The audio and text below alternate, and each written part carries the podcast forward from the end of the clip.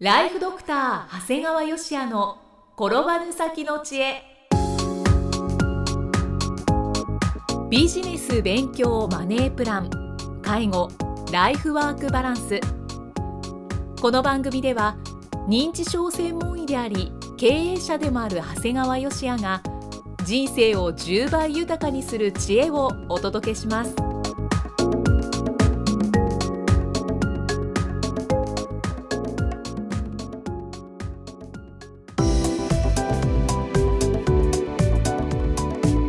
こんにちは、生きみえです。ライフドクター長谷川芳也の転ばぬ先の知恵。今回は第156回目です。長谷川先生今回もよろしくお願いします。お願いします。今回はどのようなお話でしょうか？まあ、これ、まあ、僕ごときが言っちゃいかんのだけど、まあ、一応僕が思うに最高の出版社だと思っている、まあ、サンマーク出版さんのお話をします。はい。まあ、平成27年12月に親指を刺激すると脳がたちまち若返り出すを出版して7ヶ月が経ちました。なんか早いですね。早いね。早い。半年以上経ってるわけですね。感じることは出版をする際どこの出版社どの編集者さんと行うかっていうのはとても大事だということなんですね、で自分にとってサンマーク出版さんは最高の出版社でした、はい。で本を作ることにすっごい時間かけてくれたんだよね。もう大げさでなく1年以上の期間をかけてくださいました。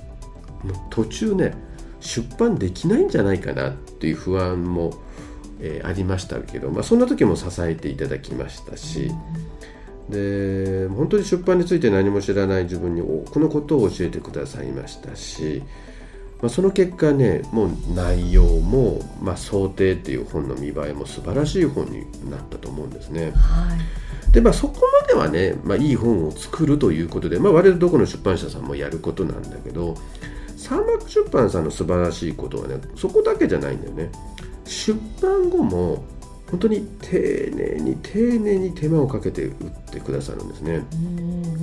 で出版社ってね結構作った人は作った人で職人みたいになっていてあとはまあ営業さん売っといてみたいな感じで結構仲悪かったりするの。あー別々なんですね。そうそう。えこんないい本作ったのに営業が悪いから売れないのよとか営業の現場からするともっとまともな本作れよみたいな感じになっててこうああなるとダメだよよくありそうな感もうじですね。極めてよくある。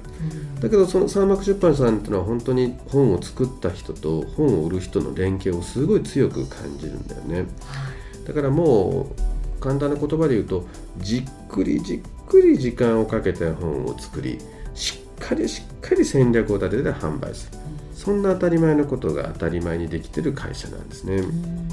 ですからねこれも僕初めてなんだけど雑誌テレビラジオの取材も必ず立ち会ってくださいますね。編集長の方がそうですね。かえっと、初めてのことばかりですからとても心強いだけじゃなくて時に厳しいアドバイスも指摘されます。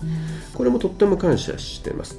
だからやっぱりこういう言葉遣いに気をつけてください。こういう対応をしてくださいってことをその取材を受けてる時にね、まあ、正直自分取材ぐらい普通に受けれるやんと思って一人でもやれるんじゃないかなと思いながらも立ち会っていただいていろいろ指摘いただくってこともすごくありがたいと思ってます。だからまあ僕自身がねとても著者なんて言えるような人間ではまだないんだけど本当にこういったことを指導いただく上で少しずつね著者の階段を上がらせていただいてるかなというような感じです。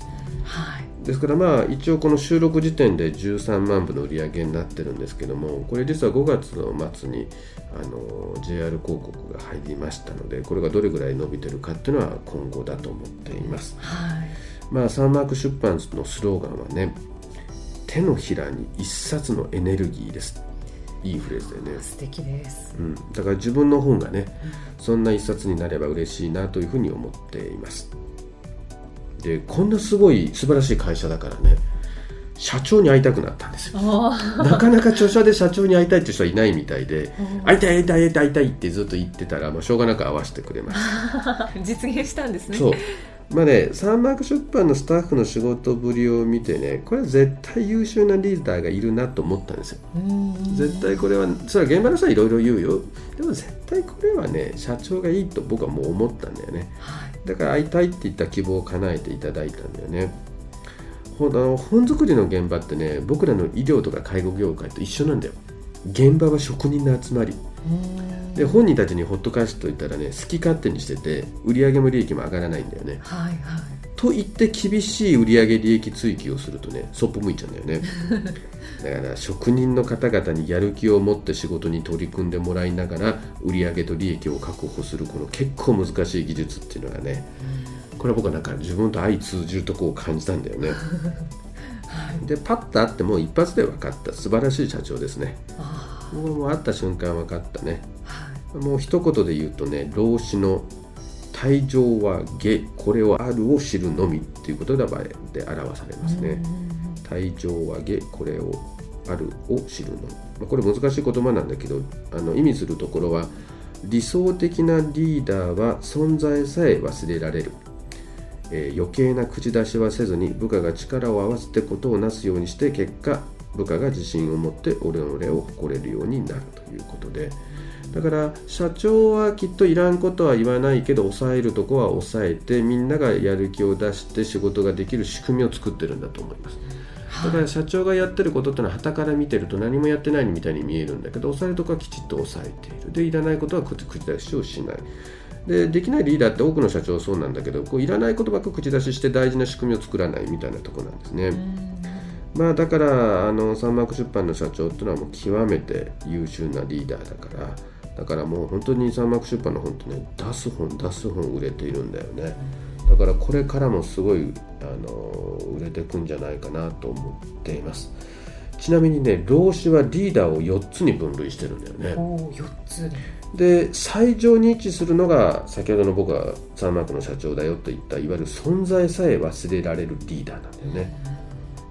これが最上なんだよ、リーダーだけどうん、忘れられる。で一番悪いリーダーは舐められてるリーダそうですよー、うん。ね、次に悪いリーダーがもう恐れられているリーダー。うん。で上から2番目のリーダーっていうのは尊敬されてるリーダーなんだよね。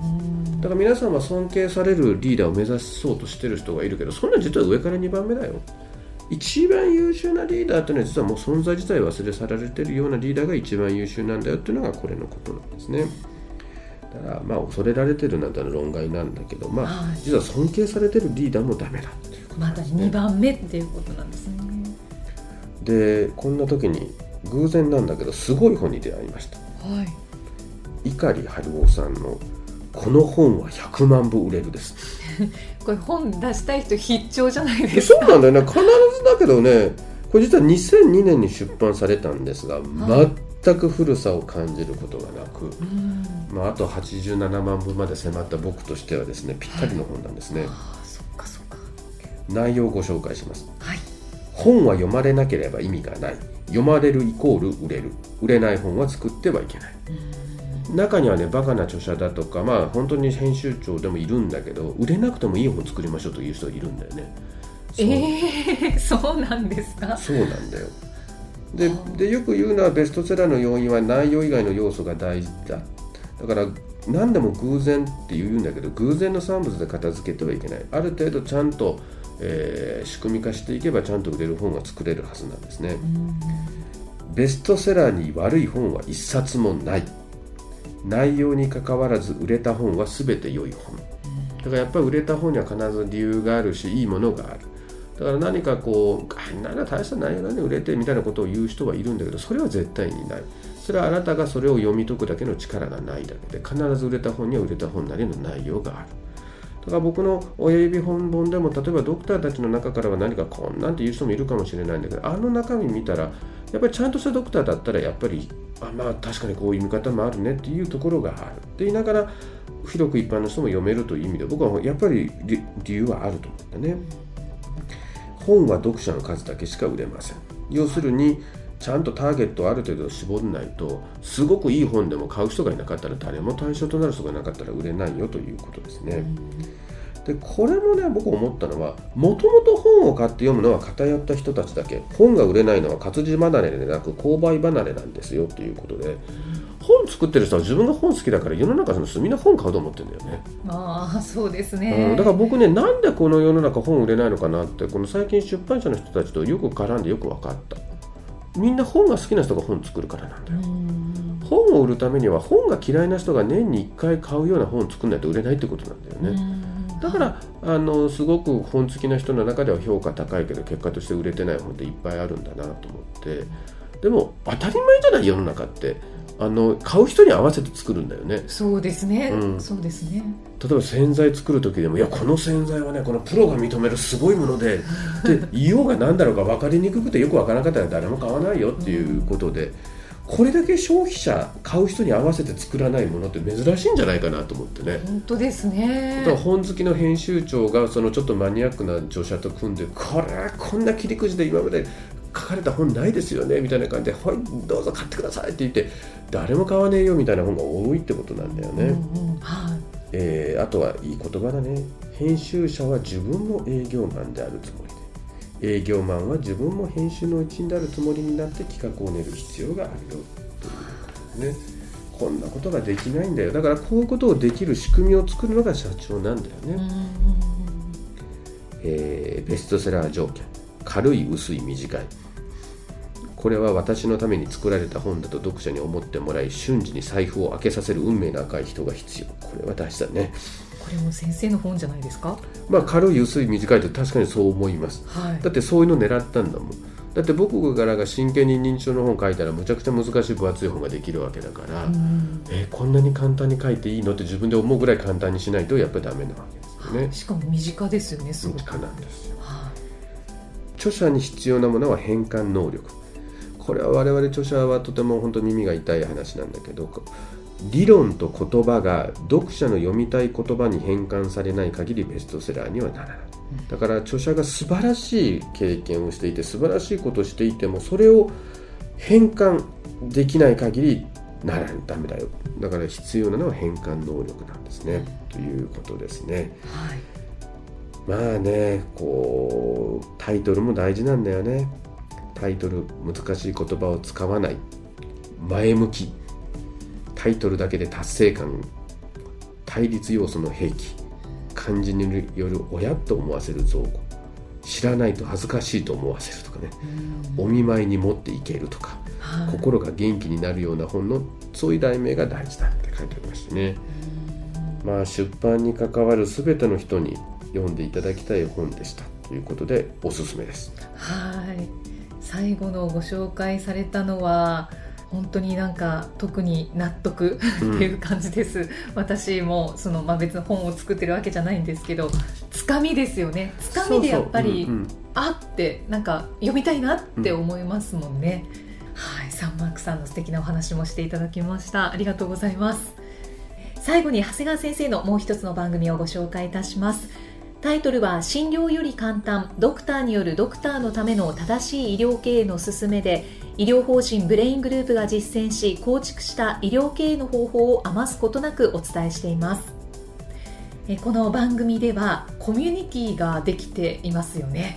そうですね。この中でもコミュニティができていて、まあ、いずれはこのコミュニティを使ってさらにもっとレアな実際的なセミナーだとか集まりをやっていければいいなと思っています。まあ、ですから、まあ、ぜひあのこれを聞いてそういったコミュニティに入ることでね、まあ、いわゆるちょっと常識の殻からははみ出たようなこう成功をするような人がどんどん出てってくれるといいなと思っています。はい。楽しみですね、えーただいま定期購読受付中です。ご入会された方に毎月20日にダウンロード形式の音声ファイルと配信内容をまとめたテキストをお届け。そして CD と冊子にして郵送でもお届けします。今なら最初の2ヶ月間は無料でご利用いただけます。無料お試し版の音声ファイルテキストもございますのでぜひご利用ください。詳しくは医師・歯科医師向け経営プロデュースのホームページまたは iTunes ストアでも PDF で番組内容をご紹介していますのでご確認ください。長谷川先生今回もありがとうございました。ありがとうございました。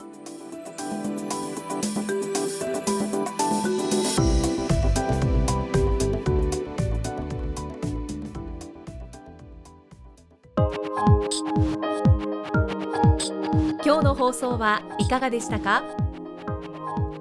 番組ではご感想や長谷川よしあへのご質問をお待ちしています。番組と連動したウェブサイトにあるホームからお申し込みください。URL は http コロンスラッシュスラッシュ brain-gr.com スラッシュ podcast スラッシュ http コロンスラッシュスラッシュブレイン -gr.com スラッシュポッドキャストスラッシュです。